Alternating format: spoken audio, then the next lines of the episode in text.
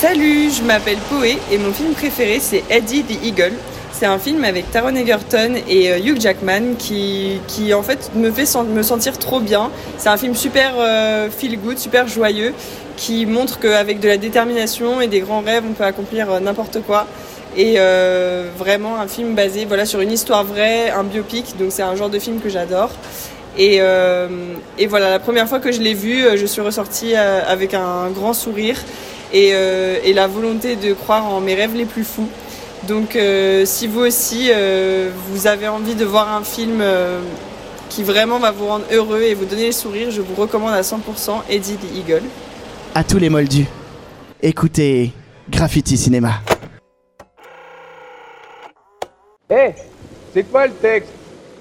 Comment on dit déjà? J'ai oublié. Où est-ce que vous voulez en venir? Laisse tomber. Graffiti Cinéma.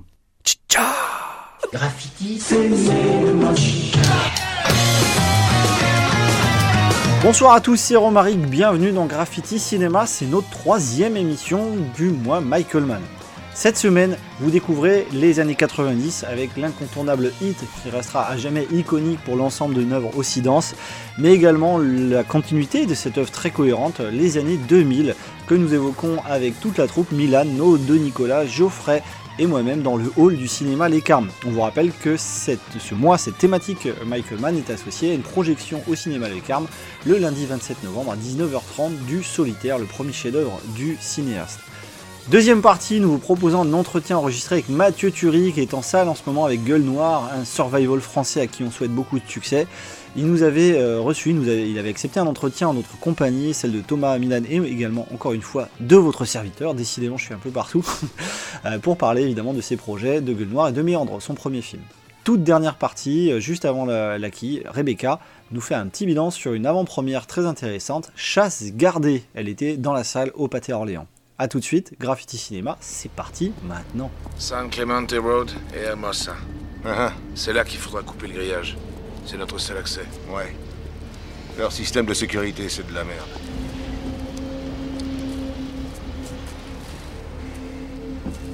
Le pont Saint-Vincent-Thomas, notre issue de secours numéro 1. Issue numéro 2, de ce côté vers Anaheim jusqu'à la 110. Bon. Pigé? Oui, oui, ça paye. D'accord? Ouais. Ben, continuons.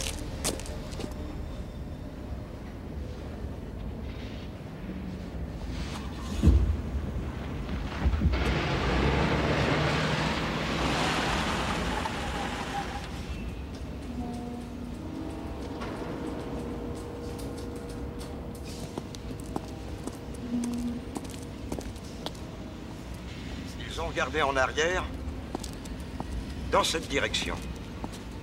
Quoi, un entrepôt de conteneurs Un braquage de fret? Trop visible. Trop bas de gamme pour eux.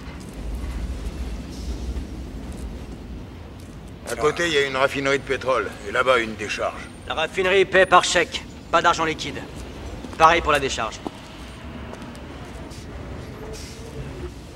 Ils ont peut-être besoin d'enjoliveurs? Décharge une raffinerie de pétrole. Et qu'est-ce qu'ils ont dans le cigare Précisément ce qu'on essaie de deviner. On pensait y être. On pensait y être.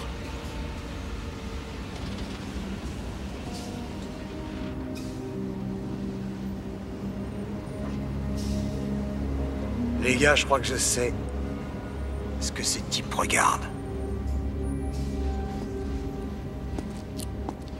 Savoir ce qu'il regarde Quoi Ce mec est loin d'être tombé de la dernière pluie.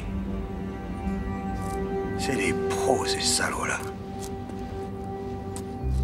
Vous savez ce qu'il regarde Quoi Nous. Il regarde les flics. Ces types jouent aux gendarmes et aux voleurs. Dans la filmographie, Michael Mann arrive un film absolument incontournable. Il n'y en a pas beaucoup des incontournables. Euh, vous avez compris que pour nous, l'œuvre de Michael Mann est un tout. Euh, dans lequel on vous conseille évidemment d'en voir tous. En plus, il n'y en a pas tant que ça. C'est pas comme si on vous disait de vous cartonner les 150 films de Woody Allen. Là, on vous dit il y en a 11. Donc euh, ça va. Hit en 1995. Tension euh, au Québec. Euh, c'est pas le- C'est le titre québécois le titre québécois. Euh, tension. Alors c'est vrai que bon, vous, là, vous- vous entendiez déjà la musique de Hit, vous étiez déjà à Los Angeles en train de kiffer. Non, boum, je vous rattrape avec le titre québécois, je vous tacle euh, à la gorge et on revient directement ici. Alors Hit, qui va être un film policier écrit et réalisé évidemment par Michael Mann, est un propre remake de son film hein, dont nous parlait Nicolas dans les émissions précédentes. Elle est Takedown, on est à Los Angeles, là, si bien filmé. Euh, un casting monumental, Robert De Niro, Pacino, Val Kilmer, Tom Sizemore. euh, vous avez, euh, voilà, encore je fais juste le début du casting masculin, vous avez également énormément, énormément de, de comédiens, comédiennes qui sont présents ici. C'est la première fois où on a Robert De Niro et Al Pacino qui se confrontent, puisque dans le parrain, euh, ils le faisaient à distance, hein, ils ne jouaient pas dans les mêmes plans. Donc ça, c'est également un, euh, un événement cinématographique à, à proprement parler. Et également, vous avez donc cette description, bah, alors, c'est encore une fois Hit, un monde très présent, puisque Hit, c'est la chaleur qu'on ressent quand les policiers sont sur, sur le point de vous mettre le grappin dessus. Donc on raconte l'univers d'un- gang, en fait, une bande de, criminels très très haut euh, placés, enfin en tout cas qui sont d'un très très haut niveau, qui sont très très très cliniques également, incarnés par cette euh, image donc de Robert De Niro qui joue ici, qui est du mauvais côté de la loi, on dira, euh, qui est le chef de cette bande, Neil McCauley, accompagné de Val Kilmer et Tom Seymour, donc qui sont ces, brigands, mais qui ont un code d'honneur, un code vraiment esthétique. On ne tue pas, on fait pas de débordement, on fait pas de bruit, on est quasiment euh, dans l'ombre euh, et on est comme des soupirs pour pouvoir braquer. Et en face, vous allez avoir un policier Al Pacino qui va euh, avoir une mise en scène et une direction d'acteur qui va laisser place à l'improvisation et aux excès. Pas, je dirais, de surjeu, puisqu'on parle d'Al Pacino quand même, mais qui va aller très très loin dans l'interprétation, qui est Vincent Hanna, et qui est un personnage qui à lui seul va faire le contrepoint de toute la bande de brigands, donc qui, doit emporter énormément sur les épaules. Vous mettez ça au milieu d'une ville comme Los Angeles, qui est filmée d'une manière absolument euh, phénoménale. Que ce soit Miami, que ce soit Chicago, Los Angeles, c'est une, actrice, hein, c'est un personnage du film euh, au même titre que les autres. À tel point que cette scène d'ouverture du braquage euh, de Hit, euh, qui va être essentielle, il plusieurs, on peut par exemple di- directement rappeler que c'est un hommage que fait Christopher Nolan dans la première hein, de The Dark Knight, la scène du braquage d'intro, est évidemment calquée sur Hit. Alors Hit, c'est un film révolutionnaire. Milan, on va te lancer là-dessus, parce que c'est vrai que pour le coup, ici, Michael Mann a un gros budget, énormément de comédiens, et il va absolument mettre en scène tous les éléments qu'on vous a évoqués dans les films précédents. Ouais, moi je vais revenir un peu sur la séquence de braquage, la séquence d'intro dont tu parles, parce qu'elle est assez intéressante pour comprendre, je trouve, où va Michael Mann avec Hit. Euh, Michael Mann ne fait pas un film de braquage. Il fait pas du tout un film de braquage. Il est à l'inverse des codes du film de braquage. Euh, la jouissance dans le film de braquage, euh, le, plaisir euh, qui vient du film de braquage, c'est le plaisir de la préparation. C'est-à-dire que le, climax, l'action en fait, c'est une action intellectuelle dans le film de braquage. Ce qu'on aime voir, c'est la préparation, c'est tout ce truc intellectuel minutieux, parfait. Non, ici là, on s'en fout de la préparation. On est direct dans l'action et après on va voir les conséquences. C'est ce qu'intéresse Michael Mann, c'est pas du tout la préparation. Donc il est vraiment à l'inverse des codes euh, du film de braquage euh, habituel en fait. Euh, voilà, si on compare, je sais pas, à Ocean's Eleven de Soderbergh, c'est l'inverse total. La jouissance, ça vient pas du tout de, de- de- du côté intellectuel, mais vraiment de l'action, de la force. Et c'est ce qui fait d'ailleurs, je trouve, un des défauts du film, mais moi j'en parlerai après, Ah ouais, on- c'est que c'est un film de force. Et, et là, je vais citer quelqu'un, mais c'est François Gérard. Hein Euh, Gérard, Non, cité dans la première François Bégodeau, mon pote. Ah, ok. c'est pas Gérard Bégodeau? Euh, François Bégodeau qui dit, alors moi j'ai vu que deux films de Michael Mann, donc je m'avancerai pas là-dessus, mais qui dit que le cinéma de Michael Mann a quand même comme caractéristique d'être un cinéma viriliste. Euh, un cinéma de gros bonhommes, Hmm. de bourrin, de bonhommes, voilà, c'est un, cinéma d'hommes quoi. Alors, il y a une citation qui est géniale aussi sur les personnages féminins, c'est que la fonction des personnages féminins, on le voit très bien dans Hit, c'est rappeler aux hommes qu'ils doivent avoir une vie quand même. Ouais, c'est vraiment C'est présent dès le solitaire. Dans Hit, c'est très présent le côté viriliste du film. Les femmes sont vraiment là pour euh, élever les hommes et pour, euh, pour. En fait, elles ont le rôle d'être sauvées. Euh, constamment.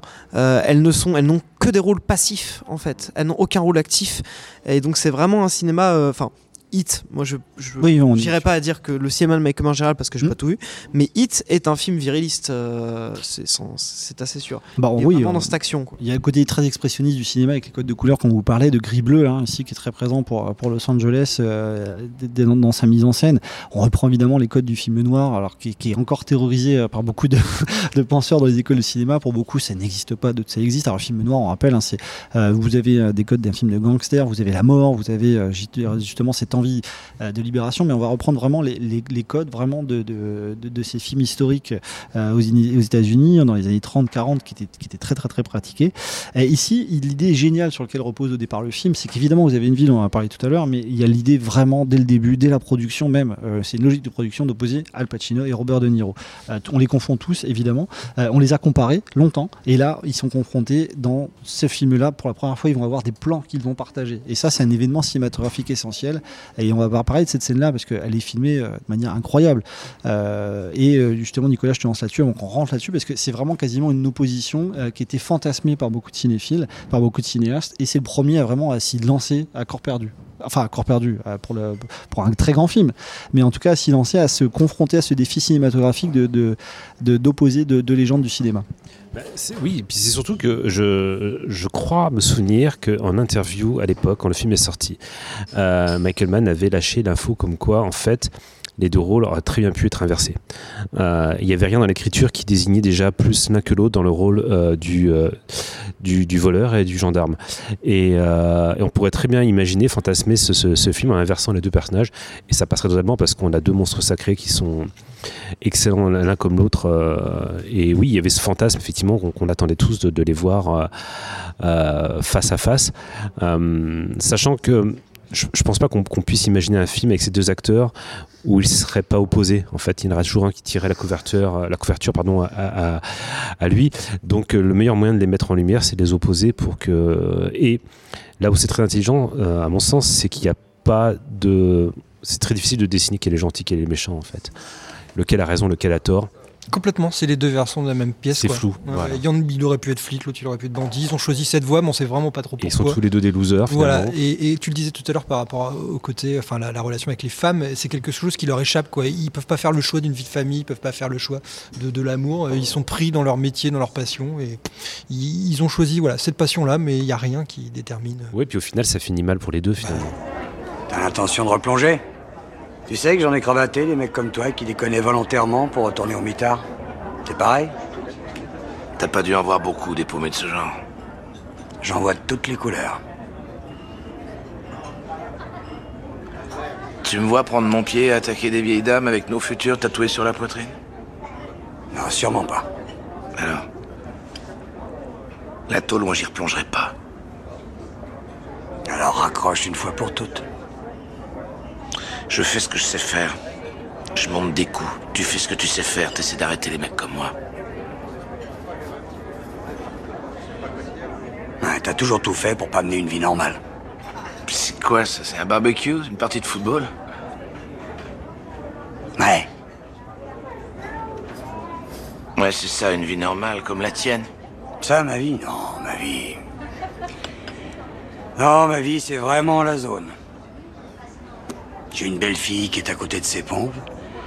Parce que son cher géniteur est l'archétype du sale con. Et j'ai une femme. Mais en se en coup de vent, notre mariage a du plomb dans l'aile. Mon troisième. Parce que je dois passer tout mon temps à poursuivre des types comme toi dans tout le pays. Là voilà ma vie.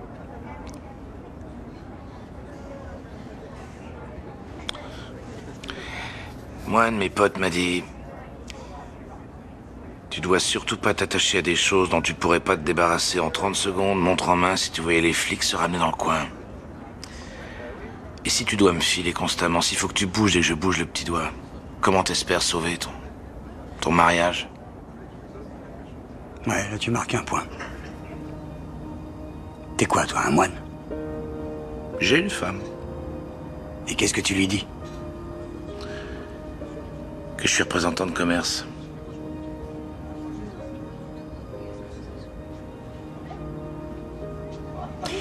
Bon alors, si c'est moi que tu vois rappliquer dans le coin, tu t'en débarrasseras de cette femme. Sans lui dire adieu. C'est la règle du jeu, c'est comme ça. Oui, mais ça tourne en rond ton truc. Oui, mais y a pas le choix. C'est ça ou bien il vaut mieux changer de métier, mon pote. Je sais rien faire d'autre. Pareil pour moi. Et je crois pas en avoir envie. Pareil pour moi.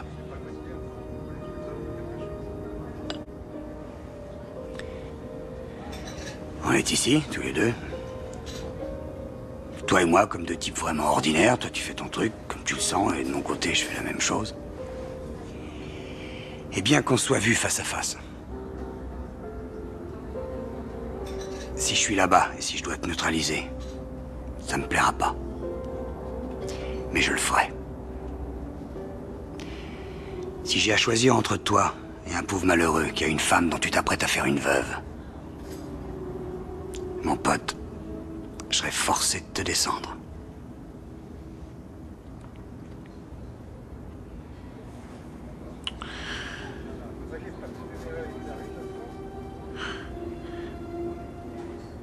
Mais il y a le revers de la médaille, comme toujours. Parce qu'admettons que je me retrouve coincé. Et que moi, je doive te descendre. Quoi qu'il arrive, jamais je te laisserai me barrer la route. On s'est vu face à face, c'est vrai. Mais crois pas que j'hésiterai. Pas l'ombre d'une seconde.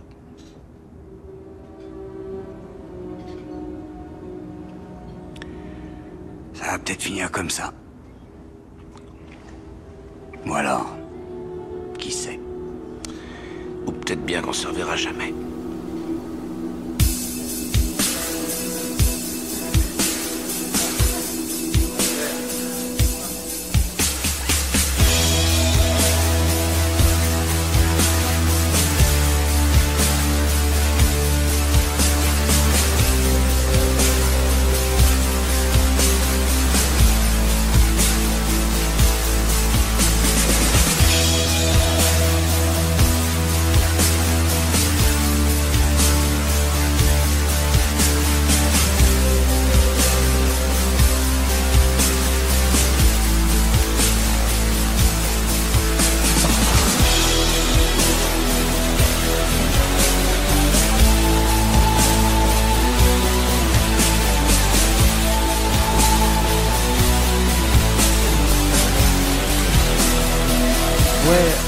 Cette séquence de fin. Il va être désagréable. Ah, ils sont tous les. Alors allez, attends, allez. juste avant la séquence de fin, je vais- on va te lancer, mais Ouais. il y a- on parlait d'Al Pacino, de Niro, il y a quand même évidemment leur scène qui est essentielle. Dans le café. Euh, dans le café. Euh, le- le face-à-face dans le café est génial, puisque alors c'est un trait du scénario, on peut le dire, Sorana est un flic un peu fou, hein, euh, à un moment donné il est, il poursuit ce groupe de Nîmes il sait qu'il le sait, il, euh, voilà, il n'y a pas d'ambiguïté, à un moment donné il dit bon bah je vais lui parler, Euh, il y en a marre quoi. Et il va lui parler, il- il- il- justement le personnage est dans l'improvisation totale de, de- d'Al Pacino, il dit bon bah je vais lui parler, on va échanger. Il est au courant que je veux lui mettre le grappin dessus, j'ai pas d'éléments, donc je vais le voir. Au bout d'un moment, il y en a marre. Et vous avez cette scène euh, qui, est, tournée en une seule prise. hein. Euh, les deux comédiens ont exigé qu'elle soit tournée en une seule fois pour euh, reproduire en gros euh, vraiment les conditions de que ça ne pas préparé. Alors c'est un simple chant contre chant, on pourrait dire. Dans, le film de cinéma de Michael Mann, c'est assez dingue. Mais on voit à quel point les lignes de force sont très présentes pour justement pour te permettre de rebondir après Milan entre ces deux comédiens parce que évidemment les dialogues sont, très bons. On va pas vous refaire la scène, donc vous allez en, en entendre un extrait. Mais on perçoit à quel point cette scène essentielle va devenir vraiment le cœur du film, parce que c'est la seule fois on les voit, euh, une des seules fois en tout cas, on les voit en, en même temps dans le même plan. On peut même citer un hommage, hein, Nicolas, tu nous feras un hommage de la série Cam- Camelot, euh, qui est absolument génial. Ouais, ouais, entre Arthur et Lancelot, on retrouve la même scène avec peu ou prou les mêmes dialogues. Ouais, pareil, je sais rien faire d'autre, C'était, un clin d'œil, exactement. Ouais. C'est-à-dire que ça a marqué. Quoi. Euh, Une des phrases clés du film, et Milan après on va te lancer là-dessus, c'est que le, De Niro le dit, hein, son personnage, euh, il faut être capable quand on est braqueur d'abandonner tout ce qu'on a, tout ce qu'on possède en 20 secondes, Euh, notamment les femmes, les enfants, euh, les appartements. Et là, c'est une des phrases les plus cliniques qu'on a sur le métier de braqueur et de grand bandit, euh, de voir à quel point on se déshumanise totalement, ce qui est aussi un des traits essentiels du cinéma de Michael Mann. Ouais, alors moi le problème que j'ai sur le fait de mettre ces deux personnages, Al Pacino et Robert De Niro, c'est vraiment un problème de forme et de mise en scène. C'est-à-dire que Michael Mann a dit euh, avoir voulu euh, faire le champ contre champ. Euh, ils sont très régulièrement. Enfin, quand ils sont ensemble, ils sont filmés en champ contre champ. Ils sont, ils sont pas dans le même plan. Il a dit avoir fait ce choix euh, pour une raison de pas les mettre dans le même plan parce que c'est des personnages qui sont opposés. Donc ça aurait pas de sens de les mettre dans le même plan. Et je suis dans un désaccord, mais total. Mais Michael Mann? Ah ouais, complet. Je trouve qu'il fait une erreur formelle à ce moment-là. Il va mal le prendre. Euh, il fait- Ah ouais, non, mais qui vienne. Hein. Viens, Michael, viens, je t'attends. Ouais, il a 80 ans, laisse-le tranquille. Non, non. non, mais euh, pourquoi c'est une erreur formelle? Déjà, il, il mêle forme et fond comme ça en disant que euh, le mettre deux personnages dans un seul plan, c'est forcément les lier. Euh, bah en fait, non, pas forcément. Et d'ailleurs, les films où deux personnages sont fortement euh, différents. La, la force de ces films-là, c'est c'est de pouvoir les mettre dans le même plan et de jouer sur un travail de composition, un travail de jeu d'acteur, de posture, euh, de, de- de posture des corps, etc pour les opposer dans le même plan. C'est quand même un truc que les jumeaux hein, euh, avaient compris, hein, ce film. Ah, on met- t'as De Vito, t'as Schwarzenegger, et ben voilà, tu les mets dans le même plan et ça contraste. Tu nous dis que jumeau est meilleur que Hit. Sauf sur ce point-là. Sauf si tu as en tête qu'en fait c'est la même personne. Sauf si tu as en tête que ce sont vraiment euh, deux aspects euh, du même personnage. Tu regardes euh, Collatéral où il se tire dessus à la fin avec le, à travers la porte du métro. Je crois que c'est un métro ou un train de, de banlieue, je sais plus. Ils sont pas sur le même plan et en fait ils se tirent euh, sur eux-mêmes. Enfin, il y a un jeu avec le reflet euh, dans la vitre et pour moi en fait c'est très intelligent parce qu'en fait ce sont les mêmes, enfin c'est les deux facettes de la même personnalité du même euh, du même personnage. Donc dans ce cas-là ça se tient. Voilà, c'est juste pour pour faire un peu le. Ouais, mais j'entends, mais le problème, c'est que Michael Mann, il a dit vouloir les opposer. Et pour Mais- moi, je, en Ah bah parce qu'on est champ toujours en opposition les entre pas. nos penchants divers et variés au sein de la même. Alors, Il y a- énormément d'interprétations hein, sur Ouais, cette scène-là, Ouais, parce que c'est vrai que le LA Takedown au départ, il fait une heure de moins ce qui permet de développer énormément le quotidien de Vincent Hanna, par exemple. Euh, on voit pas du tout sa, femme, puisqu'il est divorcé, sa femme le trompe, il a une belle fille euh, qui est en pleine perdition, incarnée par la très jeune Nathalie Portman à l'époque. Euh, donc c'est ce côté-là qui est développé également important, parce qu'il apporte de la profondeur aux deux personnages. Euh, on voit Nick Macaulay qui est capable de- d'être en couple, en tout cas de se découvrir en couple et de renier ses propres principes. Vincent Hanna qui essaie de se poser, qui n'y arrive pas, notamment cette scène dingue où il s'en prend à l'amant de sa femme, euh, incarné par. merde, j'ai entendu.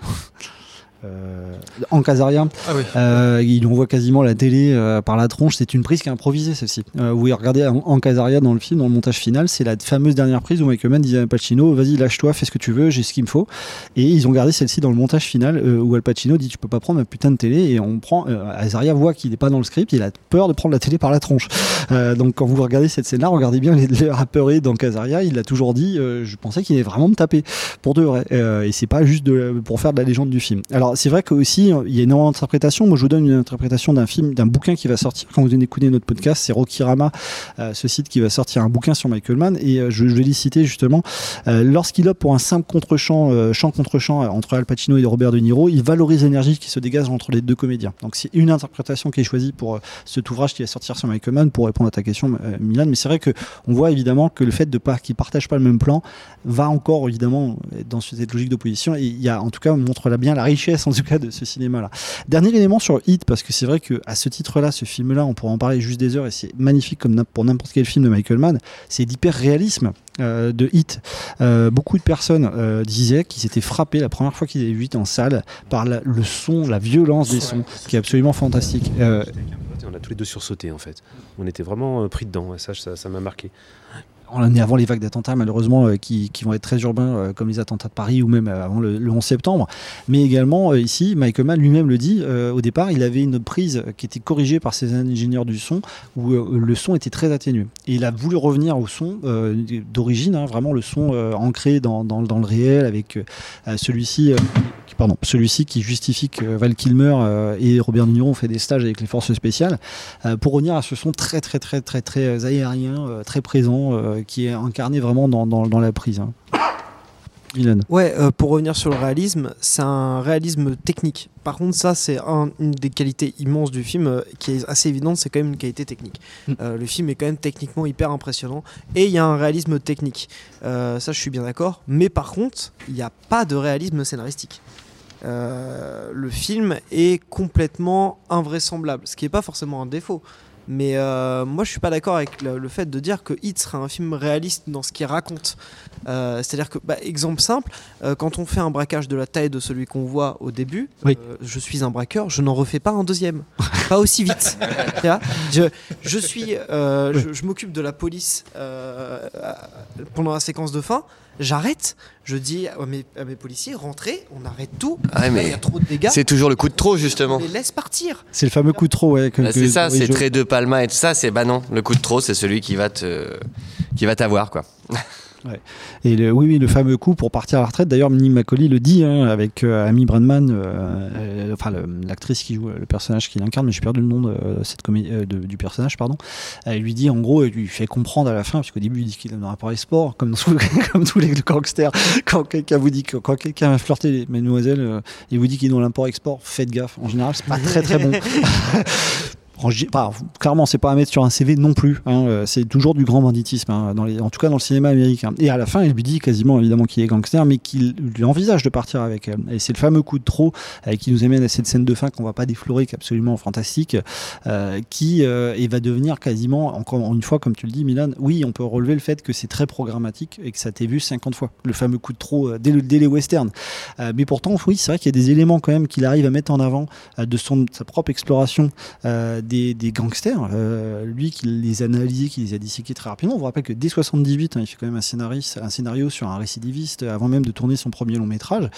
Euh, les éléments qu'on disait, le fait de tout abandonner en quelques secondes, euh, c'est quand même des choses qu'on voit euh, très régulièrement. Et également, il, joue sur le côté très réaliste et cinématographique au moment du basculement où Nima Alcoli, donc le personnage de Robert De Niro, a gagné. il décide de se barrer et il va faire quelque chose voilà, qu'on va pas vous développer, euh, qui va le ramener dans une réalité très cinématographique, qui est effectivement totalement incohérent à, ce moment-là, et qui en devient même beau, parce qu'il devient un personnage du cinéma en décidant de, se conformer à une forme de style, plutôt qu'à une forme de, réalité clinique. Et c'est vrai qu'on peut opposer ces deux natures, euh, en effet, dans le film, qui est, très très très important euh, dans, la filmographie de Michael Mann. Hit, on savait que ça, serait un gros morceau hein, à évoquer, évidemment. Je vais rapidement ra- le rapprocher de... pas forcément dans le style parce que c'est pas la même chose, mais en quelques minutes de Révélation qui va lui succéder en 1999. Révélation où on retrouve Al Pacino. C'est la deuxième et dernière fois qu'il aura Al Pacino avec lui, euh, également dans un film. Euh, Révélation qui raconte tout simplement, euh, en gros, alors je sais pas que c'est un film oublié, mais c'est un film très important. Voilà, on est dans l'investigation et Al Pacino cette fois-ci joue un, un journaliste euh, qui va être révélé un énorme scandale autour de, des cigarettes de mémoire, qui est incarné par donc ce, ce- ce- ce lanceur d'alerte par Russell Crowe. Donc plus de deux heures et demie, Michael Mann va parcourir les autres éléments des, des lignes de gris qui sont importants, puisque cette fois-ci on a un journalisme qui est lui aussi, comme les gangsters de hit, dépassé par le monde qui l'entoure, parce que on n'est plus dans le journalisme des années 70 où la vérité, à l'image de- des, hommes du président, suffit justement. Mais euh, rappelez-vous la dernière phrase des hommes du président. La plupart des Américains ne savent pas ce que c'est Watergate. Au moment où on déflore ce, scandale mené euh, par, euh, Nixon, le président, qui doit démissionner parce qu'il a justement enquêté sur ses adversaires avant les élections présidentielles, les- l'équivalent des scandales qu'on connaît aujourd'hui avec la présidence de Donald Trump. Et dans Révélation, on déflore un énorme scandale euh, et la scène de fin bah, montre bien que la vérité ne suffit plus dans ce monde-là, euh, que l'honnêteté, la droiture euh, des gangsters de hit ne suffit pas, qu'un journaliste qui fait son travail ne suffit plus. Il y a tout ce côté désenchanté qui va terminer en fait les années 90 de Michael Mann. Et c'est pour ça que je voulais vraiment finir avec Révélation pour cette décennie années 90, euh, qui, qui montre bien que on est quand même sur une pas sur une pente descendante cinématographiquement parlant, mais sur une forme de désenchantement absolu que Michael Mann va, va porter vraiment en permanence. Je sais pas ce que vous en pensez. c'est le, c'est le plus triste, c'est le plus glauque, c'est le, c'est un gros morceau, euh, 2h40. euh, c'est Oui, ça, ouais. de mémoire 2h30, hein, Révélation. 2h40. Il est très clinique, il va Oui. jusqu'au, enfin voilà, il va vraiment dans les arcanes de, de- de- de comment ça se passe. Et ça tranche, Al Pacino tranche énormément avec Hit. C'est, euh, alors, on n'avait pas besoin de ça pour voir que c'était un, c'est un immense acteur et que c'est une légende. Mais alors là, enchaîner les deux la même soirée, c'est fantastique. hein. on est vraiment dans des tons no- noirs. Enfin, c'est, je crois que c'est le film le plus sombre Ah oui. moi, dans, dans le, Hyper dans, dans le noir avec cette euh, chevelure de Russell Crowe blanche euh, qui Ah oui, c'est un Edward Snowden, hein, Ah, ah oui, Crowe oui, dans le film. hein. euh, co- complètement. Donc c'est une histoire vraie. hein. Et le, journaliste à la base a participé à la production du film. et moi j'ai un très très bon souvenir de, de ce film et que j'ai beaucoup de mal à revoir par contre. Ça fait partie de ces gros monuments où on- une fois qu'on l'a vu on est content. C'est c'est- assez- c'est pas que c'est douloureux, mais c'est un effort quand même de. Ah, Il est très déprimant ce film. Voilà, il il est très, très dé- Mais il a un sens qui justifie à lui seul euh, qu'on qu'on le voit et qu'on ait besoin de le voir, évidemment. Euh, et ce qui est très important, ce côté très visionnaire également, puisqu'en 99, il n'y a pas les lanceurs d'alerte encore. Hein, c'est pas une expression qui, qui est devenue très euh, euh, populaire, euh, qui n'est pas codifiée par la loi. Aujourd'hui, on sait qu'ils sont protégés, mais en 99, Révélation parle, parle déjà de ça. Alors Geoffrey, si on te lance sur Révélation pour finir ce cycle des années 90 de Michael Mann. Bah juste, oui, bah comme tu disais, c'est, euh, ça annonce le, le, le désenchantement qu'il va y avoir un peu dans son cinéma, avec tout ce qui est euh, mondialisation, globalisation des problèmes et tout ça qui, qui peuvent être vus dans Miami Vice ou même dans Hacker et tout ça, des trucs complètement énormes. Maintenant, les problèmes deviennent mondiaux. Et c'est aussi, il est très important parce qu'on est en 99 et c'est son tournant numérique. C'est là qu'il décide de, tourner en HD et on est, euh, on est là sur euh, un film d'investigation, de terrain et tout. Enfin, c'est pas par hasard qu'il choisit, qu'il choisit ça et après il va continuer justement d'exploiter à partir de là, à partir des années 2000, à chaque, euh, à, chaque film que sortait Mann, on était les professionnels. C'était ah il a tourné avec la dernière Viper et tout ça. C'était là-dessus parce que Miami Vice, il y a énormément de professionnels qui y allaient pour voir euh, la nouvelle caméra qui dit putain de nuit on arrive à voir les nuages. Ça c'est Et c'était complètement fou. Et après, il y, a- il y a eu beaucoup, ça a fait beaucoup, beaucoup de débats parce qu'il y a du bruit. Et euh, le, le grain, c'est la péloche, le bruit, c'est la vidéo. Et on, on évitait à tout prix le bruit. S'il y avait du bruit, c'est que c'était trop ouvert, t'avais pas assez bien éclairé, machin, machin. Et lui, il s'en foutait. Il s'en foutait parce que ça, il y a- ça représente pour lui, bah ouais, mais c'est réel, c'est authentique, on y croit, quoi. C'est donc ça a été un tournant très, très important par rapport à la suite de son cinéma aussi bien techniquement que la façon dont filmer, comme on disait, public et de mise. Filmer un truc des années 30 de cette façon, caméra épaule euh, en HD et tout ça, c'était complètement, c'était, on avait, on n'avait jamais vu ça, quoi. Donc euh, voilà, il y a ça, ça annonce un tournant technique et un tournant, euh, un tournant aussi artistique, peut-être à la façon comment il raconte ses histoires et comment tout est plus grand. Voilà, c'est comme il y avait les années 80 avec leur lot de problèmes. Là, on est dans les années 2000. C'est énorme. Les problèmes sont mondiaux. C'est quand c'est du trafic de drogue, c'est pas juste Miami. Là. Enfin, déjà dans Miami Vice, ils disaient bien non, non, c'est tout un truc, hein, un triangle. Mais là, c'est dans Miami Vice, c'est énorme. Comme On va retrouver le courage de Michael Mann de, de- de se confronter à ce, ce- ce- ce film d'espionnage, hein, vraiment avec révélation dans, dans les années 90, ces codes-là. Euh, juste après Hit, on va évidemment parler des années 2000, euh, où il va encore une fois se confronter à des sujets pas forcément faciles et également des ouvertures techniques. C'était pourtant très- c'est pour ça que c'était très important ton angle technique qu'on va continuer à approfondir avec l'ère numérique et les années 2000. Once upon a time,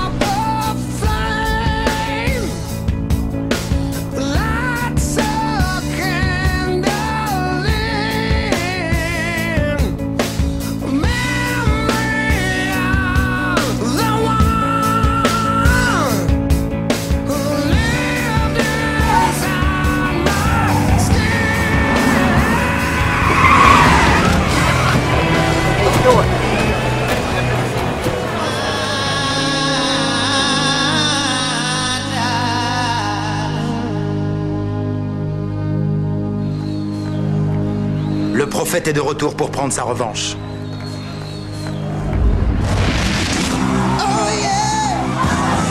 Regardez-moi ce bel homme. Je suis pas parfait comme spécimen, franchement Il doit être sur votre dos. Vous êtes champion, poids lourd, champion du monde. Vous voulez m'emprisonner? Faites-le, allez-y Monsieur Clay, vous êtes en état d'arrestation.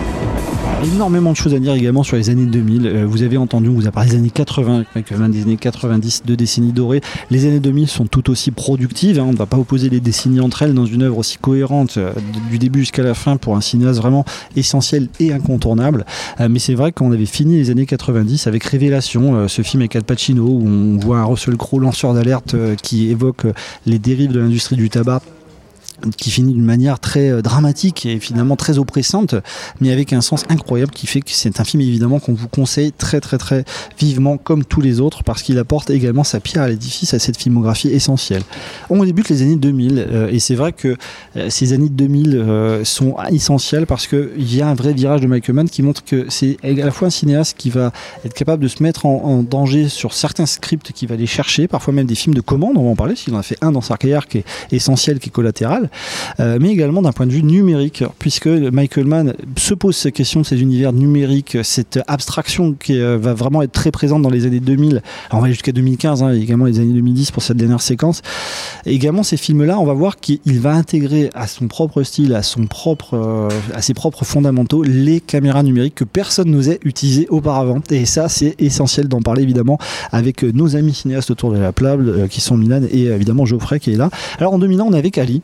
Euh, et euh, Ali, c'est vrai que c'est un registre très particulier parce qu'on tombe, et c'est la première fois pour Michael Mann, dans, dans alors je dirais simili biopic parce qu'évidemment on va voir que euh, Michael Mann de vie, quoi, un petit peu, exactement Michael Mann va avoir le, le style la bouteille pour arriver à en faire euh, qui est directement quelque chose de, de beaucoup plus cohérent qu'un simple biopic très linéaire je dirais on va pas vous représenter la vie entière de, de, Mike, de Mohamed Ali qui aurait pu être un film absolument fleuve euh, peut-être on le verra jamais, donc peut-être assommant. Mais très rapidement, on va se centrer sur le combat du siècle. Le combat du siècle qui a été, déjà été écrit par Norman Mailer, que je vous conseille vivement aussi, qui est un, très, un excellent bouquin de sport, euh, où on va euh, le représenter euh, donc dans, du combat contre Sonny Liston en 64 où il devient champion du monde, jusqu'à donc ce fameux combat contre George Foreman, The Rumble in the Jungle en 74 à Kinshasa, en ancien Congo Zaïre.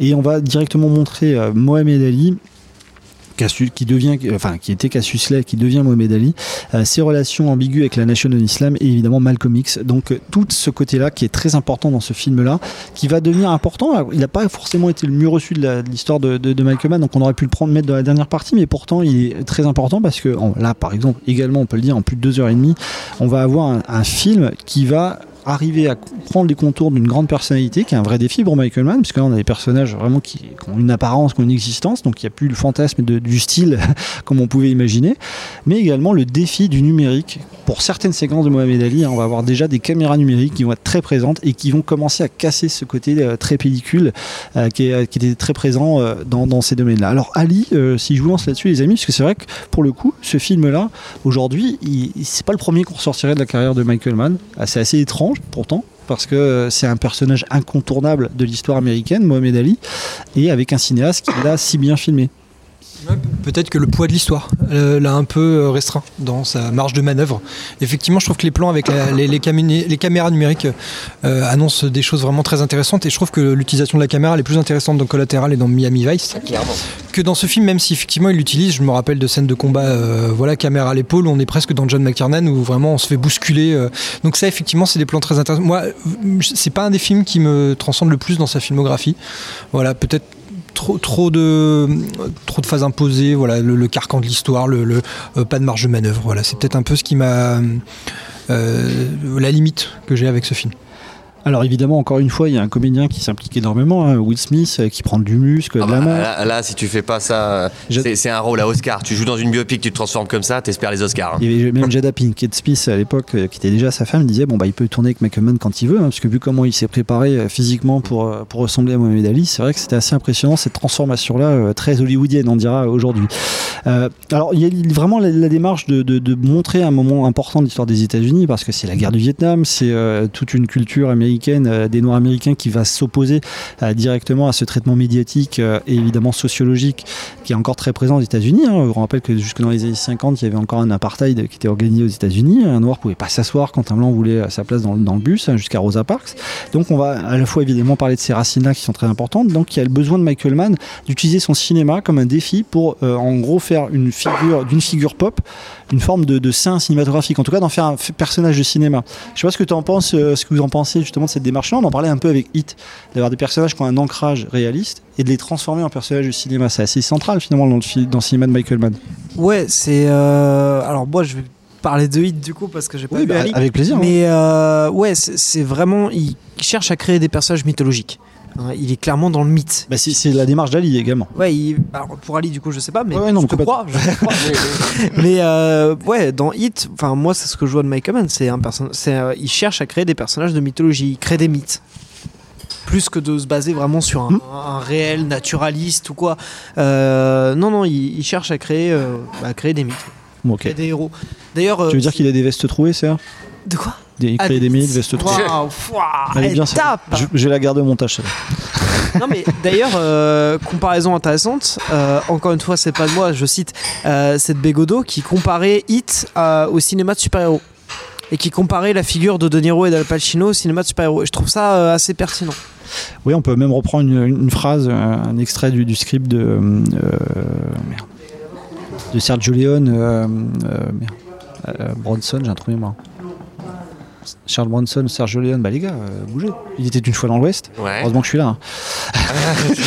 Euh, où euh, il y a un Henry Fonda qui dit du personnage de Charles Bronson, il ne doute jamais, il n'a jamais peur. Mhm. Voilà, et c'est vrai que ça se retrouve énormément dans, dans les personnages de hit, c'est qu'ils ne tro- se trompent jamais. C'est là où on crée des créateurs de cinéma, c'est que Toujours dans de l'avant, tou- toujours voilà. avancer, toujours aller de l'avant. dans les films, on va jamais vous montrer des moments de doute de ces personnages-là. En tout cas, on va Non. toujours en faire un élément de style, un élément d'acting. Euh, même quand euh, Vincent Hanna dans Hit se fait tromper par sa femme, ça devient un élément d'acting parce qu'il reprend possession de sa vie, il, est- il devient le centre de l'attention. Et euh, ce qui est typiquement euh, créer un personnage, en fait faire d'une personne qui a une enveloppe réelle, en faire un personnage de cinéma, ce qui est assez fascinant. Et c'est vrai que pour Alice, ce qui a pu troubler également, c'est ce côté vraiment de, de- de se raccorder finalement à une histoire américaine. Parce qu'on rappelle que Michael Mann est quand même Légende américaine. très politisé également. Il y a ce côté très politique de Michael Mann qui revient Encore une ici. fois, c'est le personnage qui est en plein dans l'histoire, euh, qui le dépasse un peu, parce que c'est énorme, il, est devenu un symbole, tout ça. Alors que le mec, je suis boxeur, du calme. Et pour la meilleure scène d'Ali, on peut peut-être citer euh, en, en proposition cette scène où, euh, où Michael Mann va confronter Ali à la légende qu'il devient. C'est-à-dire celle où il va se promener, s'entraîner dans les rues de Kinshasa, et il part tout seul, un peu à l'image de Rocky en plein Philadelphie. Euh, il va se promener, puis après, il y a plein de personnes qui lui courent après.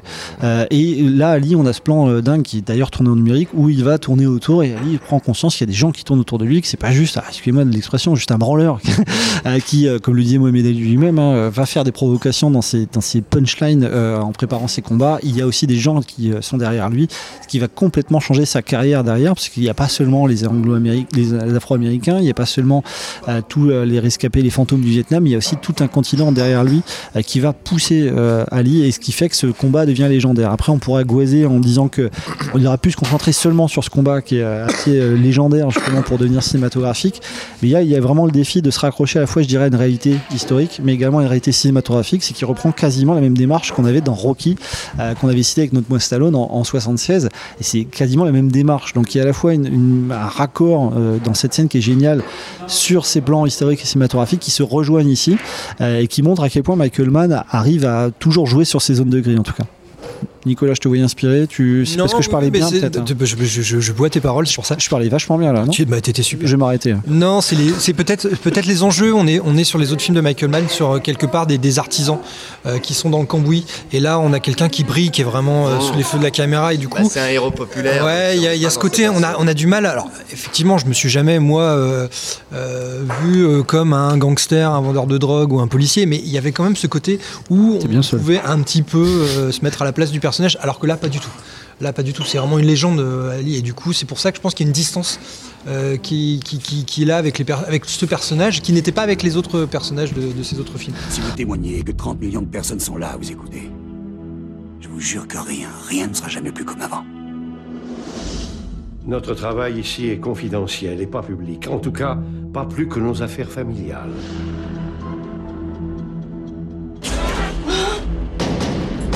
N'ont pas le droit de nous opposer un contrat d'entreprise. Il nous dit tout, moi je le diffuse. Jamais on n'a vu pareille campagne de dénigrement contre un informateur. Abandon de famille, fraude et vol à l'étalage. Il faut repeindre la vérité de la même couleur. Que vous apprêtiez-vous à faire au juste? M'entourlouper Me juridifier à mort Mike. Essayez, monsieur Wallace. Si on diffusait cette interview, On m'a répondu Ne dites rien. je n'avais pas à m'en mêler. nous serions vraiment en danger. Nous allons le faire, avec ou sans toi, Lorraine. Est-ce que tu es homme d'affaires ou journaliste comme moi? Il n'est rien moins que le témoin clé d'un des plus gros problèmes de santé publique de notre histoire. Après Michael Mann, on retrouve tout de suite Mathieu Turi. C'est l'entretien de cette semaine, la partie actu. Il est en salle en ce moment avec Gueule Noire, qu'on vous recommande vivement pour aller le voir en salle, dans 200 salles en France. Il a eu un premier film, Méandre, qu'on évoque ici, puisqu'on le projetait lors d'une séance, à l'occasion de laquelle cet entretien a été enregistré, et également de futurs projets très connectés au domaine des jeux vidéo. C'est parti. Chaque jour que Dieu fait, je descends en enfer. Les mines, c'est difficile, et vous aurez 18 mois renouvelables de travail. Regardez-le, le petit nouveau. Alors C'est lui notre arabe? Tu sais comment on nous appelle, nous les mineurs? Non. Les gueules noires. Parce qu'une fois en bas, italien, espagnol, français ou arabe, on a tous la même couleur. C'est du charbon. Mauvaise nouvelle, tu fais descendre un touriste. Il est déjà descendu? À ton avis Professeur, Vous avez atteint les 1000 mètres. J'espère y trouver quoi? Un trésor?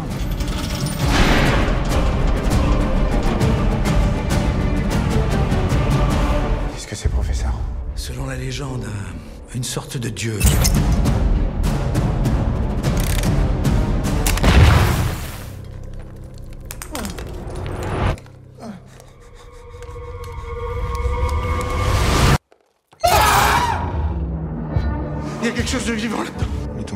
Qui nous dépasse, lui.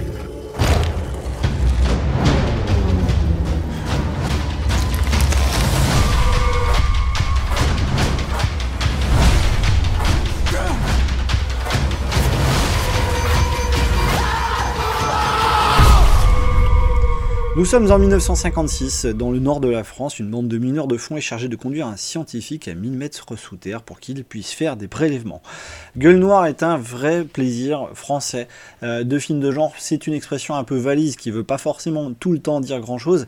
Mais ici, Mathieu Turi euh, approfondit dans un univers pop et ludique euh, un film vraiment terrifiant, adapté en grande partie de l'univers de Lovecraft, avec un référentiel absolument étourdissant.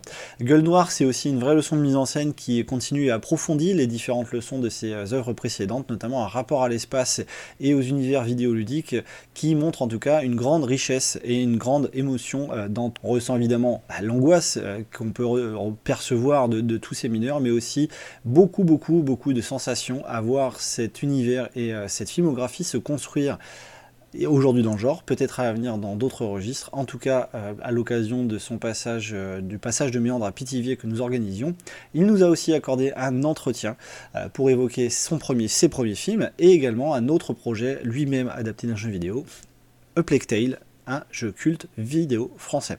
On l'écoute en compagnie de Thomas et Milan et vous allez voir que on a ici un cinéaste qui est vraiment très enthousiasmant pour l'avenir. Allez voir Gueule Noire en salle, Euh, justement vous nous entendez, il est toujours en exploitation pour sa première semaine, il a besoin de beaucoup de soutien ce film-là, parce qu'il a une semaine de test de- d'exploitation, et pour l'instant les retours sont plutôt très positifs, mais il a vraiment besoin de chiffres pour avoir une deuxième semaine d'exploitation, et c'est un film vraiment important dans notre filmographie. C'est parti.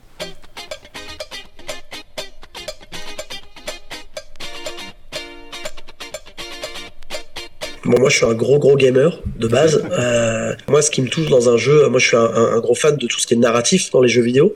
C'est à quel point tu t'identifies comme un film, mais c'est particulier parce qu'un un film, t'acceptes le, le postulat de départ qui est de dire, bah, je rentre dans une histoire et je, je suis passif. Dans un jeu vidéo, t'es actif, mais t'es actif avec quelqu'un qui n'est pas toi et pour autant, tu ressens des choses à la fois comme si c'était toi. Tu fais un The Last of Us, par exemple, tu, tu, tu, tu, tu vas être pour les persos et en même temps, tu t'identifies à eux quand tu donc c'est un truc qui est hyper, euh, bah, c'est c'est hyper, euh, hyper bizarre. Il y a vraiment que le jeu vidéo qui te permet d'avoir ce, ce double effet de dire euh, je m'implique dans l'histoire comme si c'était mon histoire et en même temps je, je suis impliqué pour les persos qui dirigent l'histoire. Donc c'est c'est c'est assez fou. Moi, ce que, euh, ce que je trouve euh, hyper cohérent dans, dans tes premiers films et très intéressant, c'est le rapport à l'espace qu'il y a en fait. Que ce soit hostile ou euh, on les sent enfermés par l'ombre, à Méandre, euh, on est euh, assez cloîtré. Et puis là, même le projet que tu es en train de mener, euh, je trouve vraiment il y a des idées euh, de défis, mais euh, cinématographiques qu'avant, seuls peut-être les univers numériques se permettaient. C'est pour ça que Méandre, moi, ça m'a tout de suite fait tilter euh, euh, vraiment avec les... Il y avait un vraiment rapport aux, aux univers numériques, parce qu'on se dit avant, il y avait que les jeux vidéo qui faisaient ça. Et que le fait que tu t'en empares avec des outils de cinéaste, il y a un défi qui est quand même euh, relevé assez haut, quoi, en fait. Là, on essaye. Non, non, mais J'essaye. Et là, avec le, et là, avec le prochain, ça va être. euh, Oui, on exactement, les ouais. curseurs à fond. Ouais. Et, euh, mais co- comment on répond euh, par rapport à ce qu'on peut trouver comme inspiration euh, Est-ce qu'on se dit c'est un, c'est un défi, j'ai envie de le faire parce qu'il faut que le cinéma s'empare de, de, de ces sujets-là ou de ces univers-là, de, de ces, de, de ces confinements-là, quoi, je dirais, dans un sens? Je- alors ça, pour le coup, je, je sais pas vraiment si, si je me mets dans ces positions-là quand, quand je démarre un projet. Moi, c'est plus, euh, si tu veux, le, le, le cinéma et le cinéma de genre, même si ça veut rien dire, mais vous voyez de quoi je parle. C'est c'est des, enfin pour moi, c'est des outils pour essayer des choses. Euh, donc en fait, par exemple, moi, je me suis rendu compte qu'avec Méandre, qu'en fait, chaque projet que j'écrivais, c'était un mélange de genres. Euh, ou Hostile, c'est vraiment un mélange entre une histoire d'amour et du post-apo avec une créature. Méandre, on pourrait se dire que c'est un, un, un film, euh, euh, c'est un concept euh, euh, à piège, euh, claustro, mais qui part dans une dimension très philosophique et méta et, et, et jeu vidéo, ludique. Voilà, c'est un mélange de, de plein de choses qui parle du deuil aussi. Euh, et là, Gueule Noire, ce qu'on prépare là, vous verrez, je dis rien pour l'instant, mais on est dans un, c'est encore le curseur, il est encore plus poussé sur la rupture puisqu'on est vraiment dans quelque chose de, dans un milieu euh, historique, social, français, euh, et qui bascule et qui bascule vraiment. C'est pas, euh, c'est pas un prétexte euh, comme, euh, comme, comme, comme peuvent sembler l'être d'autres films et qui l'assument totalement. Euh, de dire tiens on va mettre un peu de genre dans un milieu euh, dans un milieu euh, social français parce que voilà c'est c'est plus facile aujourd'hui de faire ce genre de film et ça les rend plus accessibles non non il y a, y a vraiment euh, il y a vraiment une logique vous verrez quand vous verrez le film hein, et puis on, on, on y va à fond on va jusqu'au bout et donc voilà Est-ce qu'on peut. On a appris que tu, tu travaillais sur une adaptation de Plague Tale? Ouais. Est-ce est-ce qu'on a le droit d'en parler juste comme ça pour faire teaser les, euh, les, les spectateurs Juste en se disant Ah, ah, Bah, qu'est-ce que c'est? Voilà, qu'est-ce que c'est dépend, qu'est-ce que vous voulez Alors, savoir? vraiment dévoiler le contenu parce que c'est vrai que Non, bien sûr, pas le contenu, mais- on voit on voit la, la suite logique en fait avec ce qu'on a déjà vu de, de, de, de tes œuvres et puis tes envies. Et, et c'est vrai que Plague Tale c'était déjà un jeu euh, puisque nous on a fait un podcast sur la, la mise en scène dans les jeux vidéo et on se disait déjà que Plague Tale c'était euh, assez renversant là-dessus en plus avec le deuxième et on imagine à quel point ça doit être euh, vraiment un bonbon quoi euh, quand, quand on a été gamer et qu'on est cinéaste quoi. Et, et aussi, sur la question, je me dis, euh, ce, ce- ce type de jeu euh, est déjà beaucoup mis en scène. Est-ce que, euh, est-ce que justement, c'est pas compliqué de trouver sa place de trouver sa place dedans et de se dire, euh, est-ce qu'il faut que je joue vraiment au jeu ou je joue pas au jeu? Ah si, non, mais moi j'ai joué au jeu. En fait, c'est alors, non seulement j'ai joué au jeu beaucoup de fois, et en fait, c'est surtout. En fait, c'est- je vais parler de ce que je peux parler, c'est-à-dire Oui, bien comment sûr. j'en suis arrivé à, à- à- vers ce projet. Le reste, je peux pas trop en parler Bien parce que sûr, c'est en cours. Euh, là, on est au stade où en fait, on, on est, on est, on est en train de tout verrouiller et, et il devrait y avoir des, des choses annoncées bientôt, mais pour l'instant, voilà. Euh, non, en fait, je suis arrivé au jeu vraiment par, enfin, au jeu, au- à l'adaptation, par vraiment, euh, enfin. C'est comme quand tu lis un bouquin, tu dis putain le mec qui va avoir les droits pour écrire, pour adapter ce bouquin, et qu'après c'est toi qui as les droits. Ouais. Après, après, après des efforts hein, pour y arriver. Donc en fait tu dis waouh, c'est de base je découvre le jeu euh, assez tard par rapport à sa sortie, euh, le premier jeu, euh, parce que je crois qu'il sort en 2019, je crois. Je crois, ouais. Et moi, je j'y joue qu'en 2021, je crois, 2020, 2020, 2020.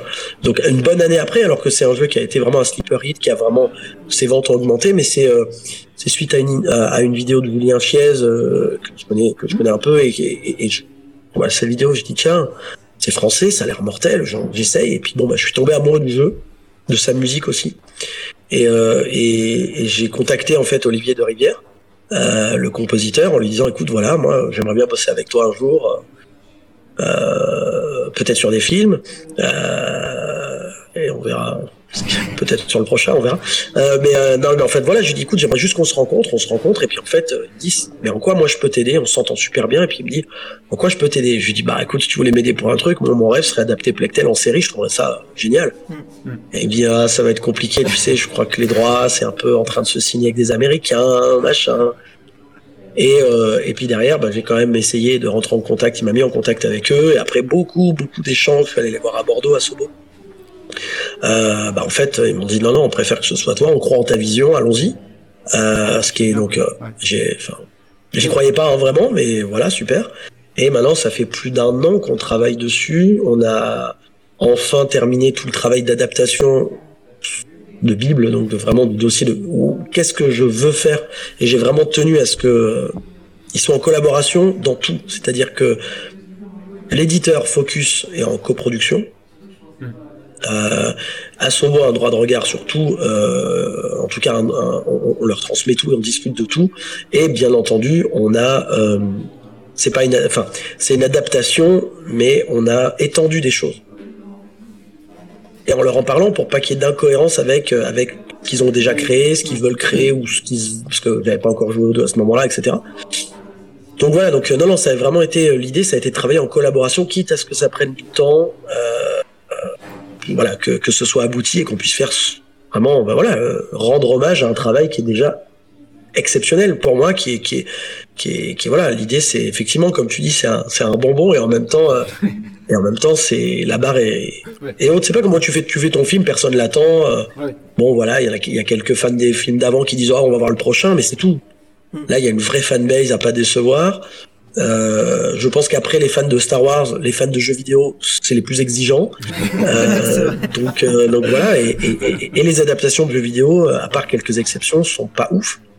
Euh, et je pense que déjà la série est le format idéal pour adapter un jeu vidéo. Déjà, premièrement, parce que ça permet d'avoir un temps long dans la narration, dans ce qu'on raconte, d'étendre un univers sans le trahir. Euh, je suis très curieux de voir euh, de voir ce que ce que ce qu'a fait Neil Druckmann et Craig Mazin pour pour, pour The Last of Us. Euh, voilà, moi j'ai déjà vu des petites choses et je- c'est exceptionnel. Mais j'attends j'attends de voir la totalité. Euh, voilà, de, de, de, de, faire ce genre de travail aujourd'hui. Je pense qu'on a devant nous euh, les meilleures adaptations. Elles, elles vont arriver. Parce que je pense que on est avec des gens qui, qui, qui se disent pas tiens il y a une opportunité euh, de faire du pognon, mais plutôt de dire euh, il y, a, il y a un univers comme comme on a adapté des bouquins pendant des années et des années et qu'on continue à le faire euh, ou des comics ou etc. Euh, bah maintenant le jeu vidéo il y a peut-être les gens qui sont en place euh, que ce soit producteurs, studios, réalisateurs, chaînes, euh, streaming, etc., sont des gens qui aiment ça fondamentalement, ça fait partie de leur culture. Donc c'est pas la même chose, c'est des gens qui savent de quoi ils parlent, ça veut pas dire que c'est facile de l'adapter, mais en tout cas, euh, voilà. Donc non, je peux pas en trop en dire, à part que, à part que, voilà, que même si on, depuis l'annonce qu'il y a eu de l'adaptation, on n'arrête pas, euh, et que même là, alors que je suis en train de tourner un film, on continue à bosser dessus, mais voilà. Et normalement, on va dire que si tout va bien, il devrait y avoir des petites choses annoncées l'année prochaine. La, la- la volonté que tu as eu du coup d'adapter, est-ce que ça t'est venu pendant que tu jouais? Genre, est-ce que pendant que tu jouais, tu te disais ça rendrait super bien en série? Est-ce que c'est pendant, pendant- pendant le jeu ou c'est après où tu t'es posé, tu t'es dit c'est vrai que c'est pas mal, nanana euh. Euh, non, on va dire que pff, aller vers la moitié du jeu peut-être. Mhm. Euh, parce qu'en fait, le temps de voir que c'était pas juste un, un jeu au gameplay sympa, mais qu'il y avait une vraie narration avec des personnages hyper construits. Euh, ouais, à peu près à la moitié du jeu, je me suis dit, waouh, ce serait génial. euh, euh, ce serait génial de l'adapter, mais sans me dire, je vais me lancer pour l'adapter. c'est vraiment venu. euh, c'est vraiment venu après où, ouais, quand j'ai contacté Olivier, c'était pas du tout en me disant je vais le contacter pour essayer de lui glisser le fait de. C'est après, pendant ce rendez-vous qu'on a eu ensemble, on s'est super bien entendu et c'est vraiment à la toute fin de ce rendez-vous qui a duré 4 heures, euh, où il m'a posé cette question et j'ai tenté. Euh, mais jamais ça me serait venu à l'idée que je sois aujourd'hui avec, euh, avec ce bijou entre les mains. Euh, voilà, donc, euh, non, non, c'est. Ouais, à peu près la moitié du jeu, je me suis dit, oh, ce serait quand même cool. Mais comme quand tu lis un bouquin, tu peux dire ce serait cool, et puis, euh, et puis après tu te renseignes et tu te rends compte que bah, les droits sont déjà pris, ou que, ou que l'auteur veut pas, ou que voilà, plein de trucs comme ça. En tout cas, on pense que le bijou est entre de bonnes mains. et puis, euh, et puis non, non, puis un grand merci pour, euh, pour tout ça. Parce que... Et puis Bah, merci à pour vous. la, pour la fin du tournage. alors. Merci. Salut. Salut. Salut. Rebecca a assisté à Chasse gardée, une avant-première au Pâté Orléans, place de Loire. Elle vous en fait une petite critique, c'est un film très prometteur. On l'écoute. On n'est pas mieux qu'à Paris ici Le bois aussi est à vous. Mais vous pouvez pas empêcher les gens de se promener dedans. Ah, c'est rien ça. Bonjour, ouais, ouais, parisien. Vous savez, on n'est plus parisiens, hein On a emménagé là. Ça change tout. En tout cas, si vous avez besoin de quoi que ce soit, n'hésitez pas. hein. C'est génial. Bonjour. À la campagne, c'est pas comme dans les grandes villes. On est solidaires. Désolé. Vous inquiétez pas parce que la chasse c'est mi-septembre, mi-février donc c'est pas non plus. euh, Cinq mois? Puis février, c'est un petit mois. hein. Comédie très familiale, potache, avec euh, voilà, un excellent Didier Bourdon. Euh, c'est un voyage à la campagne, à la campagne un voyage initiatique, euh, très rigolo, avec beaucoup de beaucoup d'humour, beaucoup de chaleur humaine, et puis voilà, c'est une, une immersion vraiment auprès, de, auprès de chasseurs. Et, et puis euh, voilà, pour moi, c'est vraiment la comédie familiale euh, là que je retrouve, et ça fait longtemps que j'ai pas vu un Didier Bourdon euh, aussi pertinent avec un tempérament très contrasté par rapport à voilà ce qu'il pense au départ des, Parisiens. Donc ça l'amène à hum, vraiment se repenser, complètement repenser sa vie, sa vie de famille, pour pas pour pas bousculer celle des autres. Donc euh, voilà, je fais pas de je fais pas de spoil rien, mais euh, voilà, allez voir, euh, allez voir Chasse gardée, et je pense que vous comprendrez. Pourquoi vous avez fait euh, ces graffitis? Pourquoi vous faites ça? Hein?